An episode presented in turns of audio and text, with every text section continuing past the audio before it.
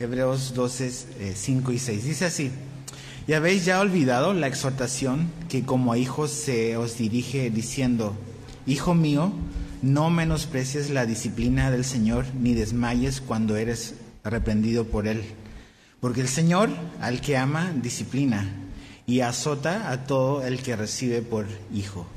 Entonces, Padre, te pedimos que nos hables por medio de tu palabra, Señor, que podamos eh, entender tu verdad y que, Señor, podamos conocerte más eh, conforme a lo que tú nos has revelado sobre ti mismo, que nuestra, nuestro concepto y nuestra eh, visión tuya sea conforme a la verdad, a quien tú eres, y no tener un Dios que hemos construido conforme a nuestra imaginación, sino que podamos conocerte por quien tú eres. Entonces, ayúdanos, Señor, esta mañana, en el nombre de Jesús. Amén.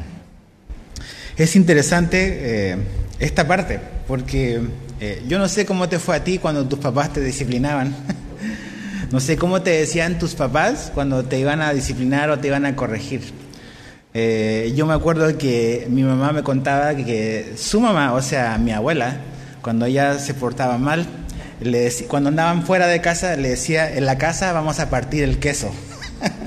Esa era la clave, ¿no?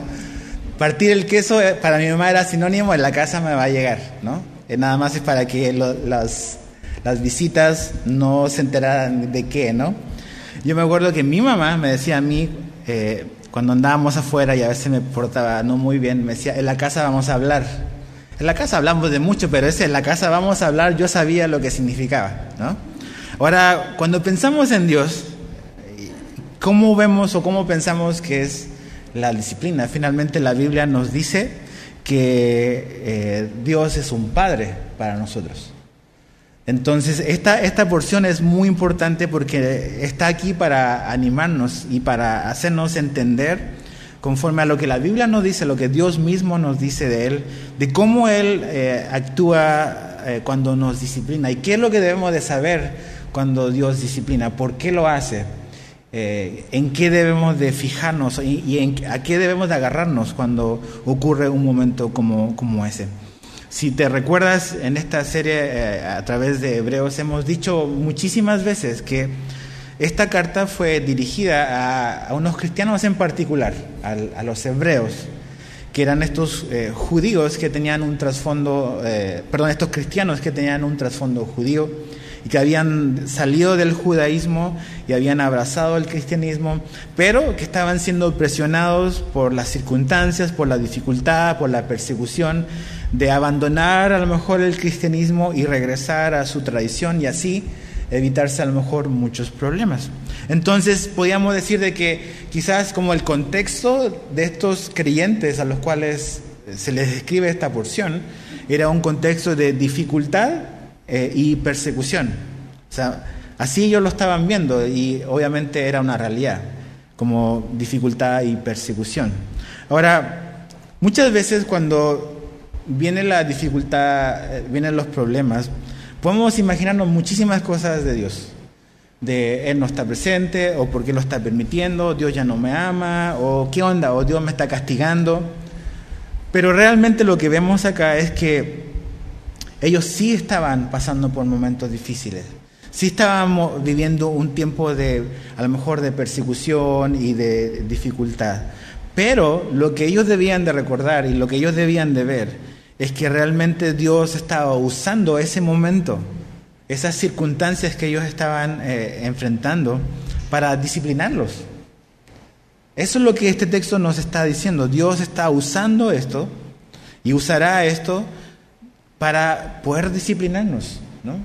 Ahora, generalmente nosotros cuando pensamos en la palabra disciplina o corrección, eh, inmediatamente pensamos en un castigo y tiene una connotación de como de, punitivo, ¿no? O sea, te voy a castigar por algo mal que hiciste y, simplemente es como un castigo. Así pensamos nosotros. O sea, cuando mi mamá decía, en la casa vamos a hablar, ya, ya estuvo, ya en la casa me van a castigar. Pero cuando vemos y llegamos a esta porción, si te fijas la palabra que se repite muchísimas veces, de hecho es la palabra disciplina. Si tú lees esta porción nuevamente, te vas a dar cuenta que la palabra disciplina aparece ocho veces. Esa es la palabra clave para entender este, este texto, la palabra disciplina. Ahora, en automático pensamos en castigo cuando decimos disciplina, que Dios nos va a disciplinar, Dios nos va a castigar. Pero esa palabra disciplina es muy importante que la entendamos qué es lo que significa como en el original. La palabra disciplina viene de una palabra eh, en el griego que es paideia. Paideia, es un poco rara, pero esa palabra quiere decir, cuando se dice disciplinar aquí, quiere decir educar, entrenar y corregir. Educar, entrenar y corregir. Eso es lo que significa esta palabra, la palabra que aquí se repite ocho veces.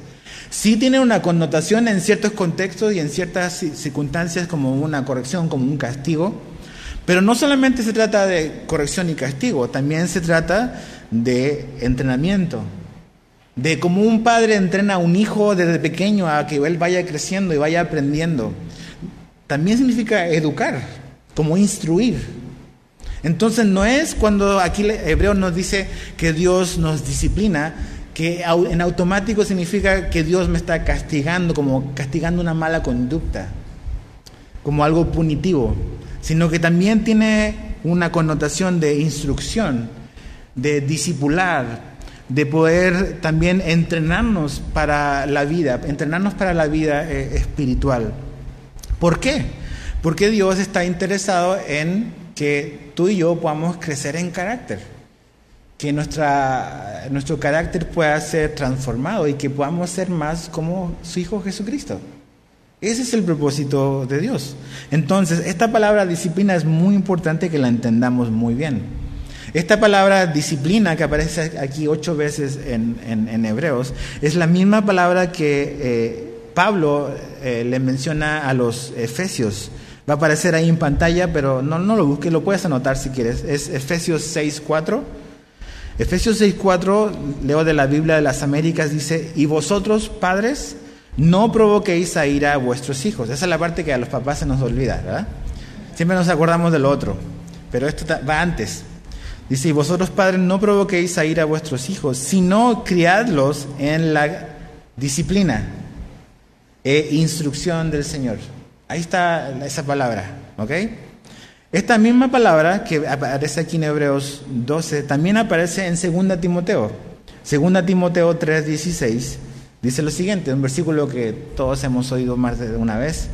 Es toda la escritura es inspirada por Dios y útil para enseñar, para redarguir, para corregir y para instruir en justicia. Ahora, ojo aquí, la palabra disciplina que aparece aquí en Hebreos 12, en el original, es la misma palabra que aparece en 2 Timoteo cuando se traduce como instruir.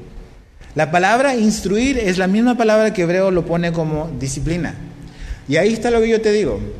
La palabra disciplina tiene un carácter y un propósito instructivo, de enseñanza, de entrenar y sí también corregir lo que está malo. Pero es mucho más que simplemente un castigo, como generalmente lo pensamos nosotros, porque ese es como el patrón que tuvimos y aprendimos en casa. Cuando te dicen te voy a corregir, es me van a castigar. Ahora, muy importante, dividí mi mensaje en como que en cuatro conceptos, en cuatro palabras. Número uno, amor. Número dos, identidad. Número tres, transformación. Y número cuatro, tiempo.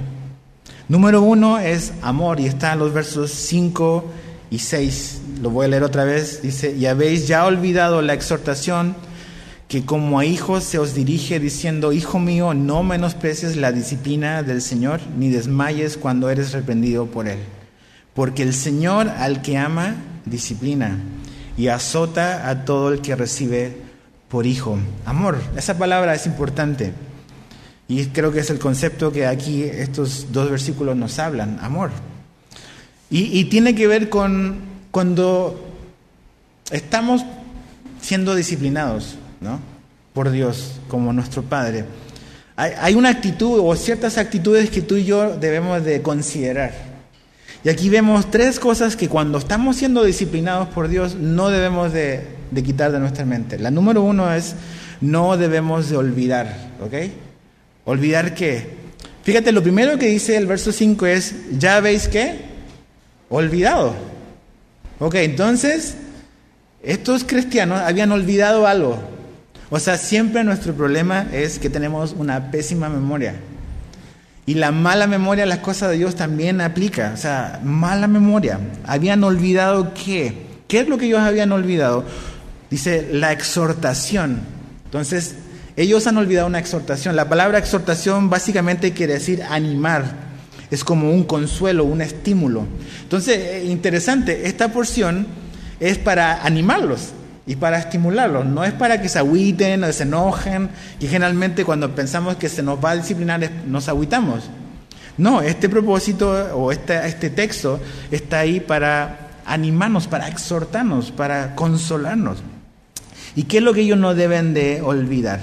Pues lo que está aquí, lo que hemos leído. No olvidar, dice que esto es para nuestro ánimo, Dios lo pone para consolarnos. ¿Qué otra cosa tenemos, no tenemos que hacer?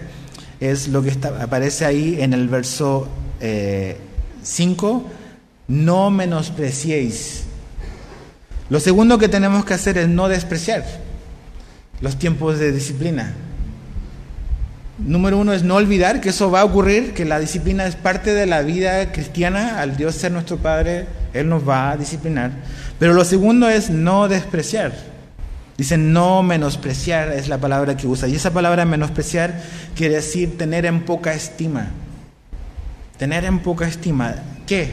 ¿Qué no debemos de tener en poca estima? La disciplina de Dios. O sea, no debemos de mirar en poco, mirar a menos que Dios nos esté enseñando, que Dios nos esté corrigiendo, que Dios nos esté instruyendo. No debemos de mirar eso en poco, en menos. Porque generalmente lo miramos en menos como, ah, o sea, mira lo que me está pasando, esto, ah, mejor voy a escapar de esta situación, voy a pedirle a Dios de que cambie las circunstancias y que eh, las cosas sean todo color de rosa y que todo esté tranquilo, todo esté bien y menospreciamos los tiempos donde Dios nos está disciplinando, de, acuerdo al modelo bíblico. Entonces, no despreciar. Tercero, no desanimarnos. Fíjate el verso 5, al final dice, ni desmayes cuando eres reprendido por Él. No desanimarnos cuando Dios nos está disciplinando. No tenemos que perder el ánimo. Si te fijas y te recuerdas la semana pasada, en, los versículos previos que estudiamos, en el capítulo 12, pero en el verso 3, fíjate lo que decía el verso 3, dice, considerar aquel que sufrió tal contradicción de pecadores contra sí mismo para que vuestro ánimo no se canse hasta desmayar. La misma palabra desmayar dice que Jesús sufrió la cruz y enfrentó todo lo que él enfrentó para que nuestro ánimo no desmaye. O sea, para que no nos desanimemos. Entonces, cuando Dios nos está disciplinando, no nos desanimemos por eso. Y nos va a dar la razón por la cual no debemos desanimarnos, pero es la actitud que, yo, que tú y yo debemos de tener cuando estamos siendo disciplinados por Dios. No olvidar, no despreciar y no desanimarnos. Mira lo que escribió Job. Job 5:17 dice lo siguiente. He aquí cuán bienaventurado es el hombre a quien Dios reprende. No desprecies pues la disciplina del Todopoderoso. Y vaya que Job sabe de disciplina y sabe de sufrimiento, ¿verdad? O sea, a él no le vienen con cuentos. O sea, mis problemas son pequeñitos en comparación a lo que él vivió. ¿Te imaginas en el cielo un día que lleguemos y te topas con gente que todavía a lo mejor no conoces y, te topas con un hombre y le dices, oh no, pues mi vida abajo fue bien, bien difícil. Ah, sí, pues la mía también, ¿cómo te llamas tú, Job? y ahí ya mejor ya no sigo hablando. O sea, ¿qué le voy a decir yo a Job de que la vida es difícil acá?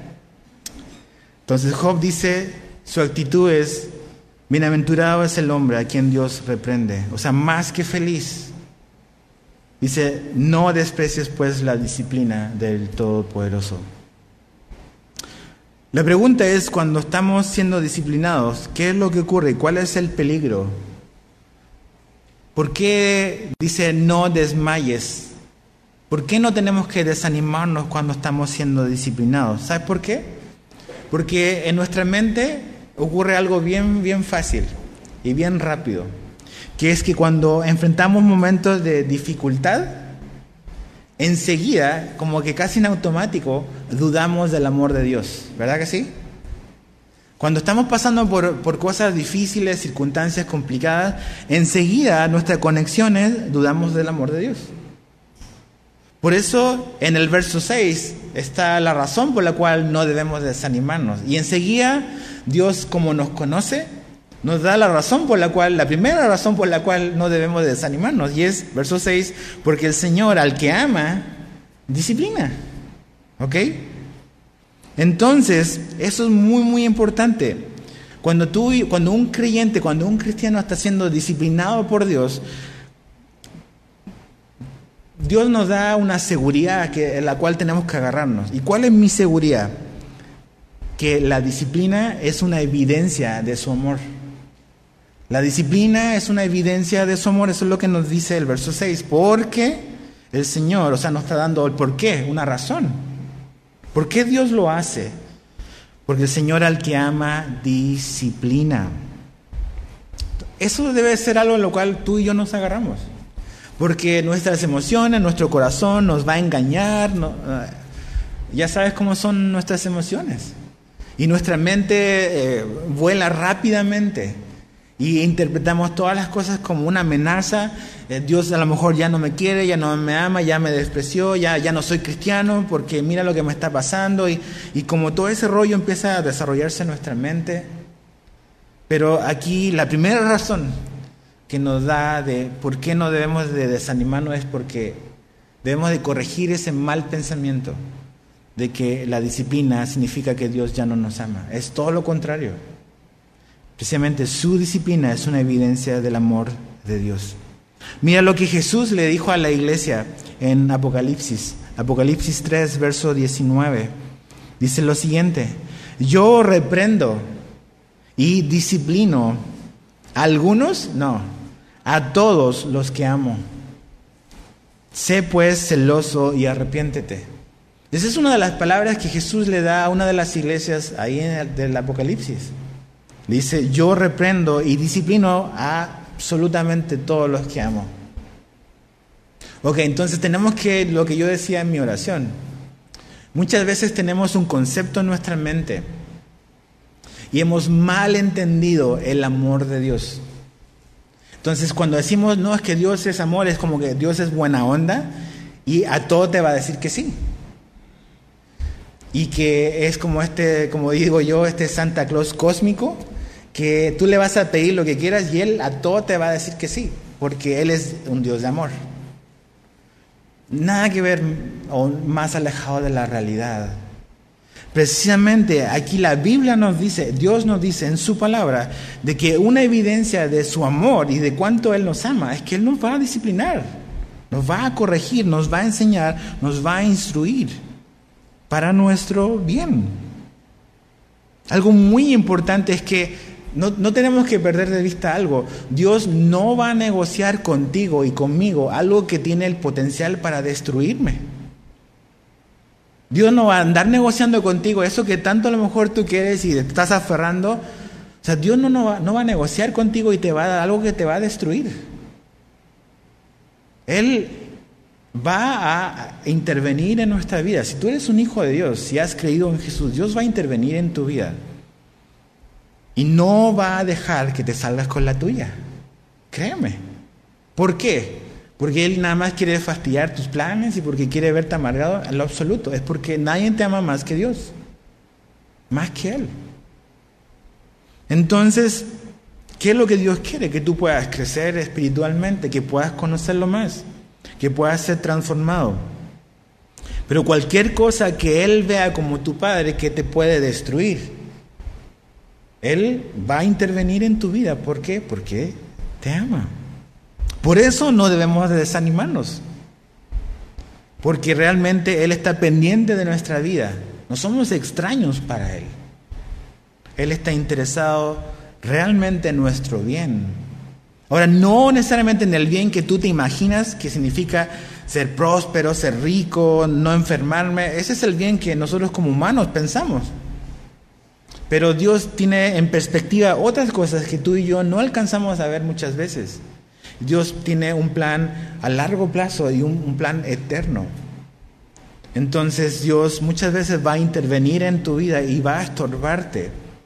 Porque Él sabe que si tú continúas en ese camino, va a significar tu destrucción. Entonces no te resistas a Dios. Confía en su amor. Confía en que Él tiene todo el derecho, porque es tu Padre, a cambiar tus planes y los míos. Porque Él ve cosas que tú y yo no vemos. Entonces, cuando estés pasando por un momento difícil, no dudes del amor de Dios, por favor, porque no es, es lo contrario. Es una evidencia de que eres un hijo de Dios, Él te ama. Fíjate el verso 7 al 8, volviendo a Hebreos 11. La segunda palabra que les decía, la primera es amor, la segunda del verso 7 al 8 le puse identidad identidad. Dice, si soportáis la disciplina, Dios os trata como a hijos. Porque ¿qué hijo es aquel a quien el Padre no disciplina? Pero si, pero si eh, se os deja sin disciplina, de la cual todos han sido participantes, entonces sois bastardos y no hijos, o sea, hijos ilegítimos, no reconocidos. Dice, si soportáis la disciplina, Dios os trata como hijos. Esa es mi otra seguridad. Aquí lo importante es como que estar seguros en los momentos de dificultad. Eso es el propósito de esta, de esta porción, para estos oyentes y para nosotros. Que cuando vienen los momentos donde Dios nos disciplina podamos estar seguros. Número uno, porque Él nos ama, pero número dos, la disciplina es una evidencia de su paternidad. La disciplina es una evidencia de su paternidad sobre nosotros. Eso es lo que nos dice el verso 7. Dice, si soportáis la disciplina, Dios os trata como a hijos. Entonces, cuando Dios nos está disciplinando, esa es precisamente una evidencia de que somos sus hijos. Que somos sus hijos. Mi mamá, o sea, esta semana me ha acordado mucho porque le di muchos dolores de cabeza, entonces me estuve acordando de todas las disciplinas que me aplicó. Me acuerdo cuando a veces andábamos fuera eh, de casa, a lo mejor comiendo en algún lugar o en una casa que éramos eh, como visita, y habían niños, sobre todo más pequeños, que hacían lo que querían, ¿no? Y, o sea, tú veías que los papás no le decían, o sea, esos niños en su vida habían escuchado un no de sus padres, ¿no? ¿Has visto niños así? O sea, que nunca el papá, porque no, no vayamos a traumar al niño, ¿no? Entonces mejor el no lo vamos a eliminar de nuestro vocabulario. O sea, me acuerdo una vez aquí en, Cancún, en el supermercado, eh, cuando Matías era pequeñito, tendría como dos años y medio, tres años, vimos un niño que armó un berrinche en la zona de juguetes. ¿Has visto esos berrinches en la zona de juguetes? porque quería que el papá le comprara algo y gritando y arrastrándose. Y yo creo que ese niño jamás le habían dicho que no. Y él, terminó consiguiendo lo que quería, porque el papá estaba avergonzado. Le dijo que sí, ok, llévalo. Entonces yo le dije a Mati, tú me haces una vez, vas a tener problemas, le dije. Bueno, mi mamá cuando veía a esos niños así, ella decía, ráscame la mano. Esa era su clave. Como que le daba comezón en la mano por darle un zape, ¿no? Eso era ráscame la mano. Pero no lo hacía, ¿por qué? ¿Por qué no hacía eso? Porque mi mamá no es la mamá de ese niño. Pero conmigo, ahí no le picaba la mano. ¿Por qué? Porque yo era su hijo. Y un padre se supone que debe de disciplinar a su hijo. Es una evidencia de que eres hijo. O sea, paternidad y disciplina van de la mano. Y con Dios en nuestra vida espiritual es exactamente lo mismo. Cuando Dios nos está disciplinando, esa es una evidencia de que Él es nuestro Padre y nosotros somos sus hijos. Entonces, mira lo que Salomón escribió en Proverbios 3, 11 al 12. Proverbios 3, 11 al 12 dice, Hijo mío, no rechaces la disciplina del Señor, ni aborrezcas su reprensión porque el Señor a quien ama, reprende, como un padre al hijo en quien se deleita. Chécate. O sea, como un padre en quien se deleita en su hijo. O sea, ¿y ¿qué es lo que hace eso? Lo lleva a disciplinarlo y a corregirlo y a reprenderlo. ¿Por qué? Porque quiere lo mejor para la vida de su niño. Cuando éramos niños, o sea, la Biblia lo dice, en el corazón del niño la necedad está arraigada en el corazón. Y un niño, pues la Biblia nos dice, cuando es pequeño, la Biblia es muy clara, le toca una varita. Yo sé que eso no es popular en la cultura de te ofendes por todo y todo el rollo, pero Dios es más sabio que nuestra cultura. Entonces, ¿por qué el niño es así? Porque dice que tiene un corazón necio. Pero Dios y un padre al ver eso debe de querer tratar con el corazón de su hijo, no nada más dar, tú y yo como padres muchas veces corregimos nada más porque estamos enojados, ¿verdad que sí? Y estamos corrigiendo mal si solamente lo estamos corrigiendo porque ya nos sacó de quicio. Dios no pierde los estribos con nosotros.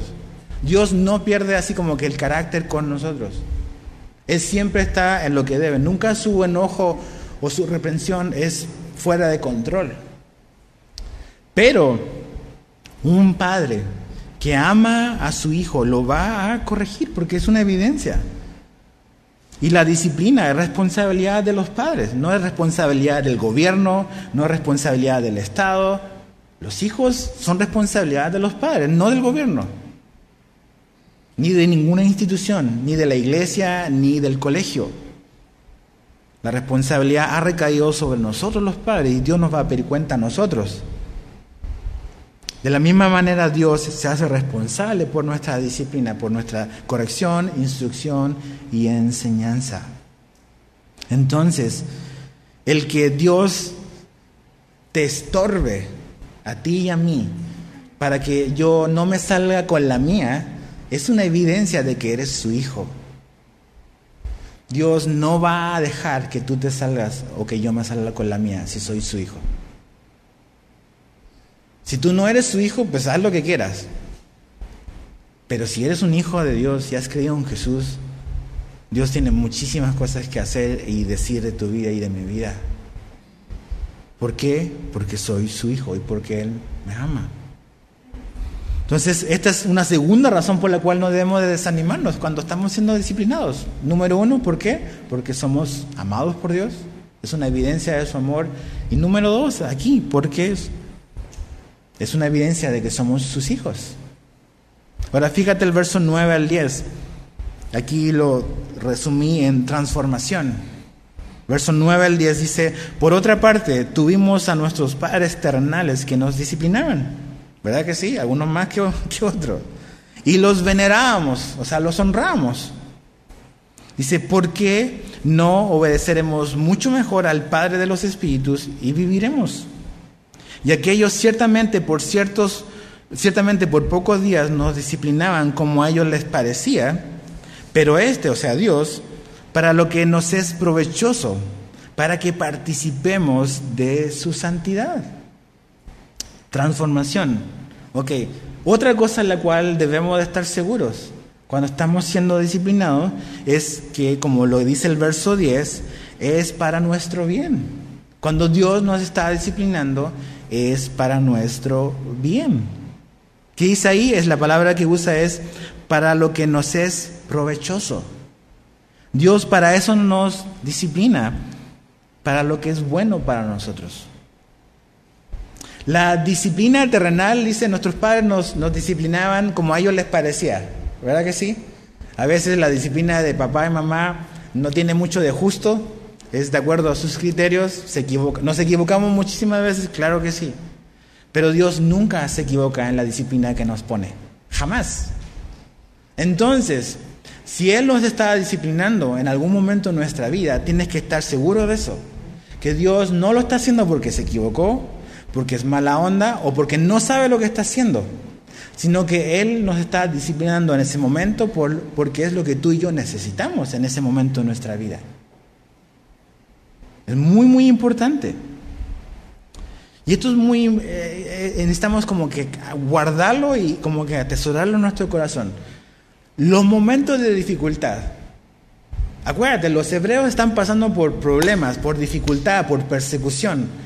Y, aquí la carta le está diciendo, esos momentos probablemente son momentos que Dios está usando para disciplinarlos. Y en lugar de desanimarse, deben de estar alegres. En lugar de dudar, deben estar confiados. ¿Por qué? Porque Dios está usando la disciplina, la dificultad, los problemas, lo está usando como una manera para disciplinarlos y es para nuestro provecho, o sea, para nuestro bien, para nuestro bien. E, esa palabra provechoso es una palabra muy importante, porque provechoso, la idea en el original quiere decir algo que es o se convierte en útil y conveniente para un propósito específico. Otra vez, la idea de la palabra provechoso quiere decir algo que es o se convierte en útil y conveniente para un propósito específico. Ok, la pregunta es, ¿cuál es nuestro bien? ¿O cuál es ese propósito específico que es útil y conveniente? El texto no los, no los dice. ¿Cuál es? Dice, para que participemos dice al final del verso 10, de su santidad. Ese es nuestro bien. Ese es el bien que Dios quiere para todos sus hijos. Que participemos de su santidad. Y por eso yo le puse transformación. Dios nos asegura que su disciplina y toda situación difícil que Él ha permitido en nuestra vida a través de la cual Él nos está enseñando, instruyendo, corrigiendo, es para un bien superior. ¿Y cuál es ese bien? Que tú y yo nos parezcamos más a Jesús. Eso es santificación. Alguien que está creciendo en santificación quiere decir alguien que todos los días se está pareciendo más a Jesús. Ese es el propósito de Dios. Créeme que el propósito de Dios no es que tú y yo estemos más cómodos. No es la mentira que este mundo nos ha hecho creer que el propósito principal de Dios es que tú y yo seamos felices. Ese no es el objetivo de Dios. El objetivo de Dios es que tú y yo nos parezcamos más a Jesús. Y por parecernos más a Jesús vamos a experimentar obviamente felicidad y alegría. Pero esa no es la meta de la vida. El objetivo que Dios tiene para todos sus hijos es que crezcamos en santidad, que nos parezcamos más a Jesús. Y Pablo lo dijo muy bien. Mira, Romanos 8, 28 al 29. Romanos 8, 28 al 29 dice, y sabemos que para los que aman a Dios, todas las cosas cooperan para bien. Esto es, a los que son llamados conforme a su propósito. Porque los que de antemano conoció también los predestinó a ser hechos conforme a la imagen de su Hijo para que Él sea el primogénito entre muchos hermanos. Ok, todas las cosas ayudan a bien. Todos citamos ese versículo cuando las cosas están difíciles. No, todas las cosas ayudan para bien. Ok, pero ese versículo está antes del 29. ¿Y cuál es el bien que Dios tiene para nosotros? Es que tú y yo, como cristianos, nos parezcamos más a Cristo. Que seamos transformados, como dice ahí, conforme a la imagen de Jesús. Para que participemos de su santidad, que nos parezcamos más a Él. Entonces, cuando Dios nos está disciplinando, su propósito y el bien que Él está persiguiendo para tu vida y para mi vida es que todos nos veamos más como su Hijo Jesús. Absolutamente todos. Ese es su propósito, ese es nuestro bien. Por eso podemos no desmayar y estar tranquilos. Dios no se equivocó, Dios jamás, jamás se le pasa la mano. A mí como papá se me ha pasado la mano, a veces me he pasado más de lo que realmente era necesario.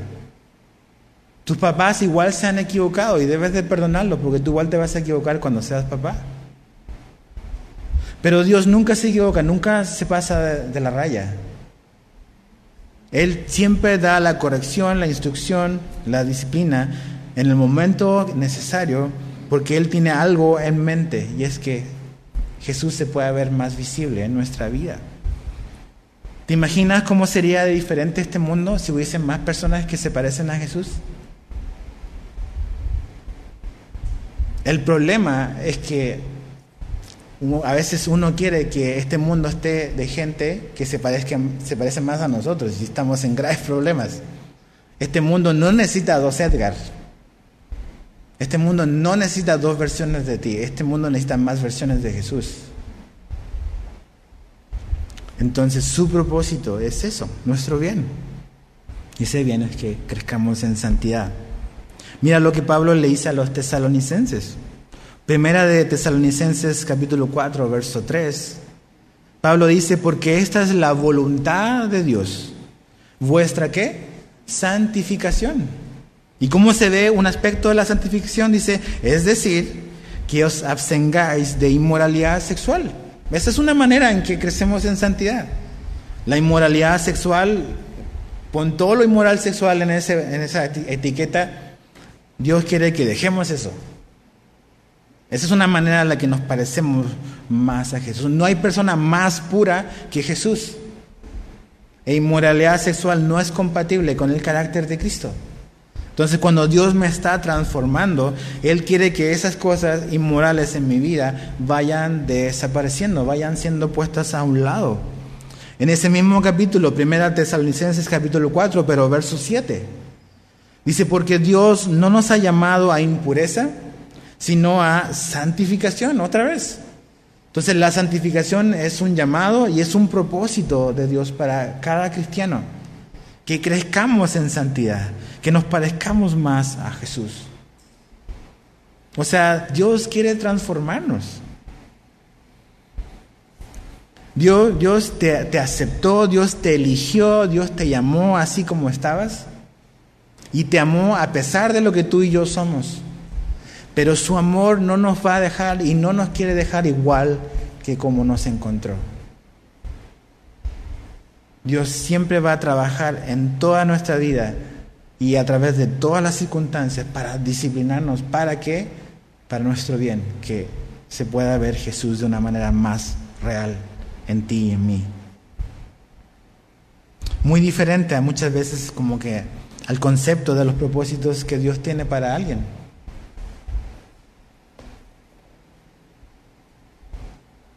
es... Eh, estoy eh, comenzando a leer un libro que se llama El Evangelio según Satanás. Y todos cuando vean dicen, ay, ¿qué está leyendo el pastor? Son las ocho mentiras sobre Dios que el mundo cree. ¿Y sabes cuál es la primera? Es que la gente piensa, la primera mentira es que la gente piensa que Dios quiere por sobre todas las cosas tu felicidad. Esa es la primera mentira del diablo. Eso no es lo primero que Dios quiere para tu vida. Dice aquí que el propósito y el llamado de Dios es que tú y yo seamos santos, no felices. Cuando tú y yo somos transformados y nos parecemos más a Jesús, vamos a ser felices, vamos a estar alegres. Pero ese no es el objetivo de Dios, nada más darte felicidad porque sí. Último concepto es tiempo está en el verso 11. Es verdad, dice, que ninguna disciplina al presente parece ser causa de gozo, sino de, tristeza, ¿verdad que sí? A ¿cuántos estaban con una sonrisa de oreja a oreja cuando papá y mamá nos disciplinaban? Nadie. Porque estamos clavados en ese momento. En ese momento es incómodo, es doloroso, es molesto, lo consideramos injusto. Entonces, en ese momento no le vamos a hallar sentido a lo que nos está pasando, a lo que nos están, entre comillas, haciendo. Entonces dice, ok, es verdad, y lo entiende, o sea, el, autor de los hebreos dice, sí, es cierto, es verdad, dice. Es verdad que ninguna disciplina al presente parece ser causa de gozo, sino de tristeza, pero, ok, hay un contraste. Pero después, okay, no en ese momento, no luego, luego, después da fruto apacible de justicia a los que en ella han sido ejercitados. Entonces, tiempo. ¿Cuál es mi seguridad? Que esa disciplina que Dios me está dando, al, Dios estarme disciplinando es para que yo pueda dar fruto. Esa debe ser mi seguridad. Es mi seguridad y mi confianza es que a través de esta disciplina que Dios me está aplicando, es para que tú y yo podamos dar fruto. Fruto. Ser disciplinado por Dios en el ahora siempre será incómodo, molesto e incluso doloroso. Pero si lo abrazo y soy capaz de esperar, en el futuro veré el resultado de lo que Dios está produciendo en mí. ¿Qué es lo que está produciendo en mí? Una vida recta. Y así puede experimentar la paz de Dios. Entonces cuando viene la disciplina yo puedo desanimarme, puedo despreciar, pero si yo lo abrazo por lo que es una expresión de su amor y de la paternidad de Dios sobre mi vida, y si yo espero, en el futuro yo voy a poder ver el resultado de lo que Dios está haciendo a través de algo en mi vida y una circunstancia. Sí, Él me está disciplinando, Él me está corrigiendo, Él me está entrenando. ¿A través de qué? A través de lo que estaban pasando estos cristianos aquí en Hebreos. Dificultad, persecución, incomodidad, burla. No es que Dios está originando la persecución para nada, pero Dios está usando la persecución, está usando la dificultad, está usando la incomodidad para disciplinar a sus hijos los hebreos. De la misma manera tú y yo, nuestro dolor, nuestra dificultad, los problemas, Dios los usará para disciplinarnos, para producir en nosotros una vida recta y justa. En el momento no lo veremos. En el momento nos estamos quejando de que me, duele la pompa porque me pegaste muy duro. Así pensamos. Y no, dices, en el momento yo no veo el beneficio de la disciplina, pero en el tiempo, si soy capaz de esperar, el tiempo le va a dar la razón a Dios. Y mi vida va a ser cambiada y transformada. Y voy a dar fruto. Y voy a poder disfrutar de paz. El problema de este mundo es que quiere experimentar paz sin justicia. Miren lo que dice el verso 11, otra vez. Pero después da fruto apacible de justicia. Es un fruto apacible, un fruto de paz, que tiene que ver con justicia. Mira lo que... ¿Te acuerdas de la historia de eh, José? Este jovencito que a los 17 años él es como vendido por sus propios hermanos de sangre como un esclavo a, unos comerciantes y termina en Egipto eh, siendo comprado por un oficial del faraón y después de servir cierta cantidad de tiempo, él es acusado injustamente de algo que él no hizo y termina en la cárcel. La vida de José fueron años de dificultad, de dolor, de problemas, humanamente hablando. Pero él al final de su vida, cuando él está en una posición o Dios lo pone en un lugar con un propósito específico, como que las cosas agarraron sentido para él. Mira lo que José le dice a sus hermanos al final de su vida, o al final de la vida de su papá. En el último capítulo de, de Génesis, Génesis 50, 20, José dice, le dice esto a sus hermanos. Vosotros pensasteis hacerme mal pero Dios lo tomó en bien para que sucediera como vemos hoy y se preservara la vida de mucha gente. Ok, mira, ustedes obraron mal, pensaron mal para mí, pero Dios, esos son los pero Dios de la Biblia. Ok, tú pensaste algo mal, pero Dios lo usó para otra cosa en mi vida. Ustedes pensaron mal porque querían, me odiaban, y querían mi fin, mi destrucción, pero Dios lo usó para disciplinarme. O sea, ¿para qué? Para enseñarme, para instruirme, para capacitarme y para corregir mi corazón. Dice, para que sucediera como vemos hoy. Seguramente en los momentos en, que José estaba siendo vendido por sus hermanos, cuando él estaba siendo llevado como un esclavo a Egipto, cuando él estaba siendo acusado injustamente por Potifar, su jefe, cuando él estaba en la cárcel, él seguramente se había preguntado, o sea, esto no tiene nada de bueno, nada de bien. Pero en cada momento de la vida de José, cuando tú lees su historia en Génesis, te vas a dar cuenta que de repente la Biblia dice, pero Dios estaba con José. Aún en medio de la dificultad, aún en la cárcel, pero Dios estaba con José. Y al final él puede decir, ¿sabes qué? Seguramente en ese momento yo no entendí cuál era el propósito de esto, pero hoy dice, hoy vemos para qué era. Y así es la disciplina de nuestra vida. Cuando Dios nos está disciplinando, no entendemos nada de lo que Dios está haciendo. ¿Por qué? Pero la Biblia nos dice por qué. Por eso podemos esperar tú y yo ahora y entender de que Él va a producir fruto en nuestra vida. Si tú y yo lo abrazamos, vamos a ser transformados. Pero si tú y yo estamos mirando para afuera, nada más como que distraído, no me interesa, vas a quedar igual. Y nunca va a haber un cambio verdadero y genuino en tu vida. Ahora, quiero aterrizarlo un poco a la circunstancia que nos toca vivir en estos tiempos. Ok, este asunto de la pandemia y del COVID y de todas las estrategias que nuestras autoridades han implementado o están implementando. Puedes como que tomar muchas posturas, ¿no? Como que esta enfermedad es una mentira. Sigo conociendo gente que dice, no, esto es un invento. Ok, hablamos tú y yo después, te digo gente que murió, ok, gente que se enfermó en esta iglesia. Esto no es un invento, es una enfermedad real, ok. A lo mejor no es todo lo grave que, que pudiese llegar a ser, a lo mejor las cosas van cambiando, vamos aprendiendo.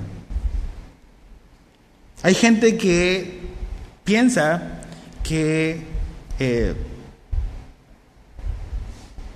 estamos como estamos porque por alguna razón la Organización Mundial de la Salud o las autoridades de salud del país están haciendo con nosotros lo que ellos quieren. Y puede ser. Digo, no lo niego. Pero si tú eres un cristiano, has fallado en un gran punto. Es que Dios anula cualquier cosa que va en contra de sus propósitos y su voluntad. Y Dios va a usar y está usando este tiempo de pandemia y de dificultad, de a lo mejor de enfermedad o incluso de problemas económicos para disciplinarnos a nosotros. ¿Sabes qué? En este periodo Dios nos está disciplinando a todos. Es diferente a juicio. Tú y yo como cristianos no estamos condenados. El creyente ya no está bajo condenación de Dios. No estamos bajo la ira de Dios.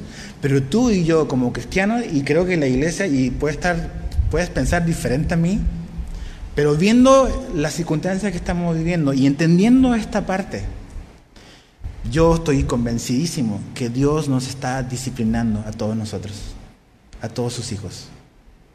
Dios nos está corrigiendo en nuestras maneras erróneas de pensar, de lo que es de valor, lo que es importante en la vida. Dios nos está enseñando muchísimas cosas que sin esto no podríamos aprender. Y Dios nos está entrenando para otras cosas que tú y yo en este momento no alcanzamos a ver. Entonces, si tú eres un cristiano que está paniqueado porque crees que la OMS se va a salir con la suya, la OMS puede hacer lo que quiere. Pero Dios va a anular los propósitos y va a usar incluso los malos propósitos de quien sea para disciplinarnos, para instruirnos, para transformarnos. Y esa es nuestra esperanza como cristianos.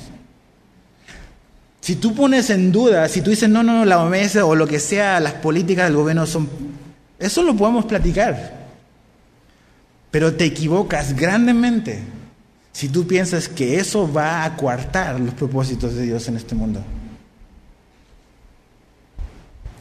Los hermanos de José Potifar, la mujer de Potifar, el faraón, lo que sea, no anularon los propósitos que Dios tenía para José.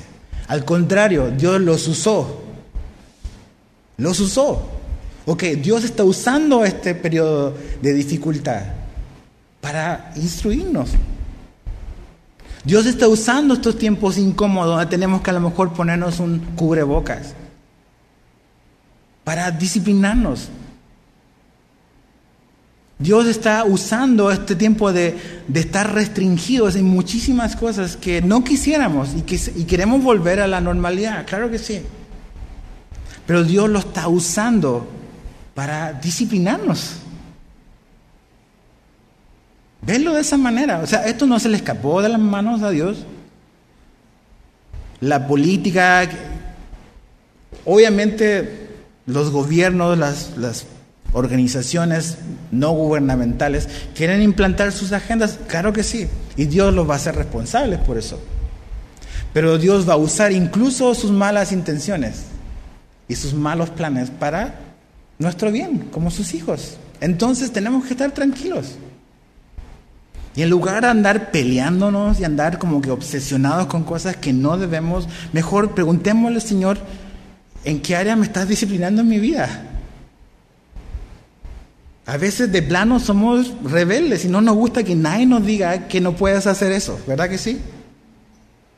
No queremos que nadie determine algo sobre nuestra vida y ahí a lo mejor hay otra cosa encubierta en nuestra vida. No es que tenemos miedo a usar un cubreboca, no es que tenemos miedo a quedarnos en casa, es que no queremos que nadie nos diga nada. Y Dios a lo mejor a través de toda esta situación está removiendo cosas y está revelando lo que realmente hay en nuestro corazón. Pero créeme, yo estoy segurísimo, más ahora que nunca, al estudiar esta parte, que estamos en un periodo de disciplina de parte de Dios para todos nosotros como hijos de Dios. Y no es que Dios está enojado con nosotros. Volvamos a leer esto. Dios nos ama, somos sus hijos. Entonces, no olvidemos, no despreciemos, no nos desanimemos. Somos amados, somos hijos, estamos siendo transformados y esperamos ver los resultados. ¿Oramos? Señor, te doy gracias por tu palabra. Gracias porque, Señor, tú eres el Dios que está sentado sobre su trono y eres soberano y haces como tú quieres, Señor. Y juntamente con eso, eres un Dios amoroso, bueno, que ama como nadie ama a sus hijos. Y estás usando todas las circunstancias de dificultad en nuestra vida, incluso de persecución, para nuestro bien. Entonces, Señor, convéncenos de esta verdad. Y ayúdanos a ver las circunstancias como lo que son. Una expresión de tu amor en la cual tú no has perdido absolutamente el control de nada. Y en cambio, nos garantizas y nos prometes que los tiempos de dificultad tú los usarás para disciplinarnos y para que dejemos de ser inmaduros o a lo mejor cristianos berrinchudos que no somos capaces de aceptar un no que se nos diga lo que debemos de hacer. Señor, quebranta nuestro corazón, nuestro corazón duro, nuestro corazón necio, nuestro corazón rebelde. Señor, cámbianos y llévanos al arrepentimiento. Gracias porque nos amas, a pesar de quienes somos, y porque seguimos siendo hijos tuyos y porque nadie nos ha amado como tú nos has amado. Gracias porque todo es útil y provechoso en tus manos. E incluso cuando nos estás corrigiendo, cosas buenas saldrán de nuestra vida gracias a ti. Te amamos, Señor, y te damos gracias. En el nombre de Jesús. Amén.